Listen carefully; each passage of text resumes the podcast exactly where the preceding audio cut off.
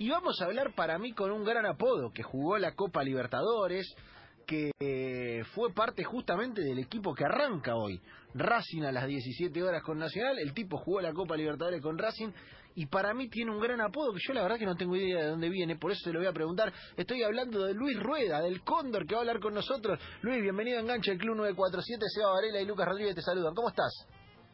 Hola Seba, ¿cómo estás? Buenas tardes. Bien, hermano, pará, porque estábamos hablando de apodos y justo caíste vos, viste, como caer un cumpleaños y empezar a saludar a la familia. Eh, ¿De dónde viene el cóndor? Bueno, eh, en realidad fue en la, en la etapa de, de futbolista, en, que me toca estar en Buenos Aires. Eh, un colega tuyo, amigo también de, del diario Ale, un día tenía que hacer una nota y me dice, bueno, te tenemos que poner un apodo y salió Cóndor. Eh, para la zona norte, acá donde estoy viviendo yo en Salta, por, por Gimnasia y Tigre y todo eso, soy el toro. Eh, y ya en la zona ya de Buenos Aires o en el exterior ya es el cóndor, se hizo un poquito más popular. Para, me, me encanta porque entre cóndor y toro no hay mucha similitud, no es que viste, no sé, me decís, dos animales, Sí. el cóndor y el halcón era, era más similar, pero entre cóndor y toro no hay mucha. ¿Con, ¿Vos con cuál te sentís más identificado? No, en realidad con, con las dos, porque es como te decía, es como cuando tenés un apodo de chico. Eh, y sabes que cuando te llaman por ese apodo es gente de la infancia, son los amigos de la infancia, o del colegio, de la primaria. Entonces cuando me dicen toro yo sé que es referido más que nada gimnasia y tiro, a la zona norte, y ya después cuando es cóndor es por otra cosa. Me encanta. Pero creo que ca- en cada momento eh, se relaciona más que nada con, con lo que uno vive, con lo deportivo y con lo que uno demuestra también adentro de la cancha. Por ahí tiene que ver con eso. Claro, eh, y en la familia te dicen alguno de no, porque por ejemplo, mira, te digo caso de futbolista, el señor Néstor Ortigosa en su familia es llamado Jonah, por Jonathan porque era el nombre que le iban a poner y no se lo pudieron poner y la familia Y no se lo pusieron. Claro, no se lo podían poner No, por, la, por la guerra de Malvinas, no se podían escribir nombres ingleses en esa época y le dicen todo. Jonah en la familia. ¿A vos te dicen algún apodo o son solo No, no, no. periodísticos? Luisito. Yo soy Luisito para toda la familia. No crecí nunca.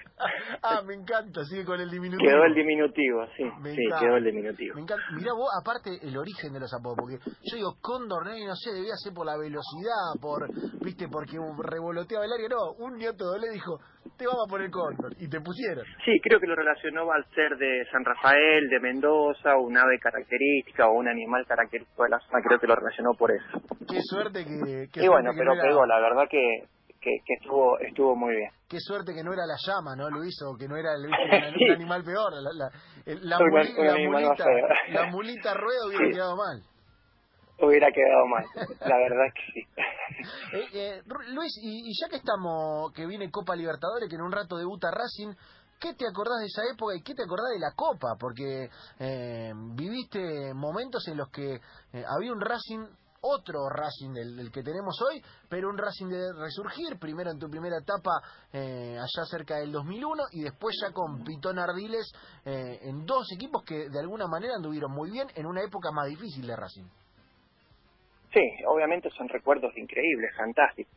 Eh, la verdad es que haber tenido el privilegio de, de ponerme esa camiseta de Racing eh, es imborrable. Y lo segundo también, más allá de que el torneo local es, es sumamente eh, disputado y parejo, eh, yo creo que el ambiente que se vive en los partidos de Copa eh, es diferente, sin dudas.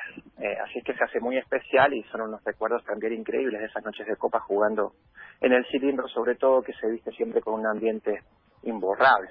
Sí, Así sí. es que bueno, la verdad es que esperando las 5 para ver el partido. Eh, ¿Te quedó el, el cariño? ¿Te quedó eso de seguirlo a Racing, de verlo? Eh, o por ahí si no, bueno, yo pasé y pasé, o, o- o le das bola. No, no, la verdad es que sí, me siento totalmente identificado. Eh, por varios equipos de los, por los que pasé, eh, me siento muy identificado. La verdad es que eh, cuando tuve suerte de jugar en equipos muy populares eh, y de mucha pasión, ¿no? Si bien todo el, el argentino de todos los equipos, por, más que no sea numeroso, es muy pasional, tuve la suerte de estar en, en equipos eh, muy populares que llevan mucha gente y bueno, he, vivido momentos muy intensos con Racing, el momento del campeonato y de Copa, la verdad es que el hincha y el simpatizante se, se te muestra y te hace sentir esa pasión, que, que es familiar, que lo, lo, lo heredan, digamos, eh, de generación en generación. Así es que eso también queda en todo futbolista se siente. Cuando estás adentro de la cancha, sin dudas que esos son, bueno, son los momentos más lindos que te toca vivir. ¿Y qué recuerdo tenés de Copa? ¿Cuál es el partido que te acordás? Bueno, con Nacional es un partido lindo.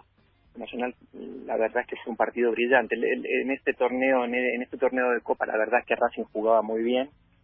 Eh, se había formado un grupo fantástico, ¿no? Futbolistas que después tuvieron trayectorias internacionales increíbles y, bueno, sobre todo creo que la mano de, de Osvaldo también se, se hacía ver. Era muy sencillo la manera de jugar, eh, a pocos toques y apostando siempre al contragolpe, lo que, lo que más o menos él había mamado también en el fútbol inglés. Así es que la verdad es que lo pudimos eh, volcar, sus ideas se, se, volcaron en, la cancha y, bueno, éramos un equipo bastante difícil, sin duda. Estamos hablando con Luis Reda, con el Cóndor, el ex delantero de Racing. Eh, eh, te pregunto, Luis, que estamos, porque lo tuvimos hace algunas semanas al querido Pitón Osvaldo Ardiles aquí, y medio que abrimos la puerta a una leyenda que yo la comprobé personalmente en su paso por Huracán y que él asumió que era verdad aquí, que a veces se le escapaba alguna indicación en inglés. ¿Vos viste que haya pasado eso? ¿Vos podés dar testimonio? ¿O fue solo en la etapa en Huracán cuando él, por ejemplo, iba al equipo al ataque y él decía go, go, go, go o up, up, up, up y la tiraba en inglés? ¿Cómo era en ese no, momento? Sí, sí.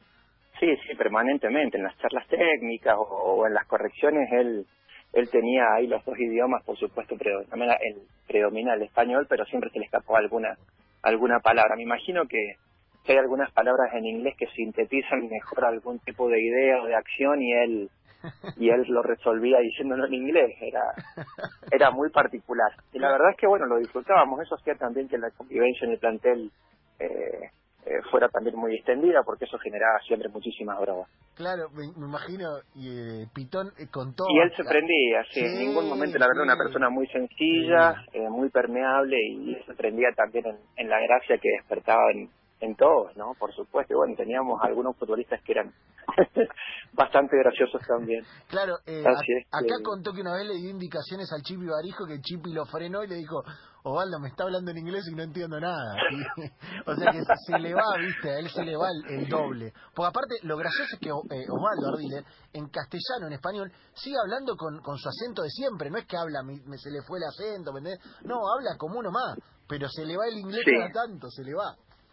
Sí, yo, yo creo que igual, él es más o menos por lo que te decía recién. Me parece que por ahí él eh, tiene eh, arraigado en, en, el lenguaje por ahí que eh, son palabras más directas y que y que él las resuelve de esa manera y se les tapa.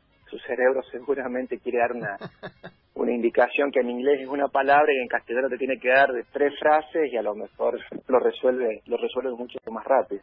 Pero bueno, la verdad es que eh, fue un placer también haber estado en el equipo y haber sido dirigido por él.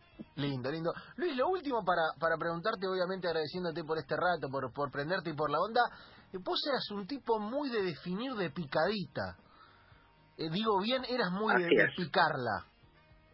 Sí, sí, sí, era digamos que un vicio adquirido ya en, en las inferiores y y bueno, me costó mucho reto, ¿no? Mucho, mucho reto. Ah, Después, por suerte, han quedado algunos goles, sí, han quedado algunos goles muy bonitos, pero la verdad es que eh, cuando no termina en gol, eh, la jugada queda como muy desperdiciada y si muchos entrenadores me han, hasta me han sacado del equipo muchas veces por definir esa manera. Pero bueno. Eh, es buenísima, es buenísima, está bien porque uno ve los videos de los goles y dice, mirá cómo la picaba. Y vos nos contás que había entrenadores que te sacaban del equipo y decís, dale Luis, deja de picar la pelota, pegale fuerte y al pecho del arquero. Está bien, son, son Totalmente. Totalmente porque obviamente en el manual de la definición eso digamos es una especie de, de lujo, se puede hacer muy poquitas veces. Eh, pero bueno, eh, son son costumbres que uno que me quedaron a mí de muy chico y después a medida que, la, que las iba perfeccionando iban iban mejorando. Y muchas veces eh, la, la decisión de la jugada o el o la ese, esa milésima de segundo en la que definís si pegarle fuerte a un palo o picarla eh, se, se toma en relación a lo que hace el arquero también. Y bueno los arqueros muchas veces también se, se quedaban arrodillados o quietos y la mejor la mejor manera de decidir era picando la pata así. Eh, eh, Luis, antes de cortar, ¿me das un consejo, un tip para el que, viste que ahora estamos todos esperando los amateurs, digo, los profesionales ya están por suerte, los amateurs estamos todos esperando la vuelta del fútbol, viste, en el medio de la pandemia, volver con, con los gordos a, jugar los fines de semana. Dame consejos para picarla, decime cuál es la clave, vos como un tipo avesado en la materia, ¿cuál es la clave para poder definir picándola? Sin dudas el gesto deportivo no tiene que indicar que la vas a picar, en primer lugar. Ah, el ah, gesto ah. deportivo tiene que ser que le vas a pegar de punta y a la cabeza, sin dudas. Bien. Y en el último segundito tenés que meter un poquito el pie abajo de la pelota solamente. Bien, o sea que hay mucho más de actuación previa, de engaño. Sí, sí, sin duda. El gesto deportivo, lo que dice el cuerpo, es lo que es lo que muchas veces eh, te termina produciendo el engaño y si vas preparado para picarla y el gesto deportivo dice que la vas a picar, el arquero seguramente se va a quedar parado, se le va a caer la pelota de las manos y tus compañeros creo que te van a sacar. Claro, no vas a poder tomar la cerveza después. Ahí lo que tenés que actuar es la cara después. Si, si, el arquero te eh, agarra después de, de picarla, tenés que actuar la cara más que la previa. Totalmente, porque te queda una cara de tonto, la verdad. y es así, y bueno, y es un juego muy finito, es un juego muy finito. Bien ahí. Luis. A veces, a veces gana el arquero también, obviamente. claro, claro, claro. Luis, eh, nosotros te agradecemos por este rato, nada, por hacer con nosotros un poquito la previa de lo que va a ser un rato Racing Nacional acá por la Club 947, con un equipazo que ya se está preparando para, para, para relatar. Te mandamos un gran abrazo, hermano, y, nos guardamos esta, esta clase de, de picar la pelota para usarla en futuros fútboles. De picadita. Genial, ojalá le salga, ojalá le sirva. Gracias, chicos, por la comunicación. Dale, abrazo grande. Abrazo inmenso.